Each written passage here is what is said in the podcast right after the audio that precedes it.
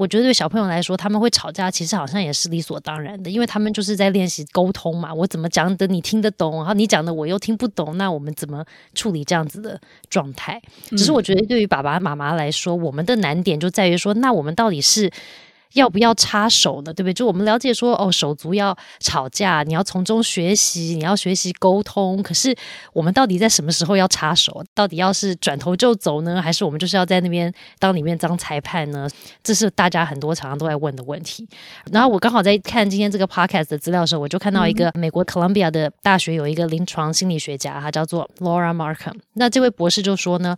父母要扮演好连接跟润滑的角色，然后我们不要害怕，或是呃要避免手足的这个相争，而要利用这些机会去帮助小孩们去学习如何解决纷争，然后在竞争中呢要找到合作跟合作的方法跟能力。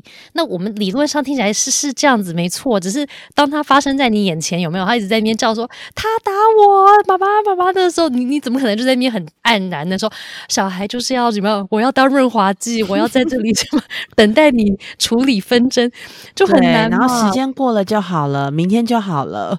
对呀，怎么可能呢？当下我头脑都快炸了，因为他旁边一直叫，很讨厌的时候怎么办呢？所以，如果我们都知道要帮助小孩经历吵架、学习这些过程的话，那妈妈、爸爸到底该做什么呢？小孩子来告状，我们要怎么办呢？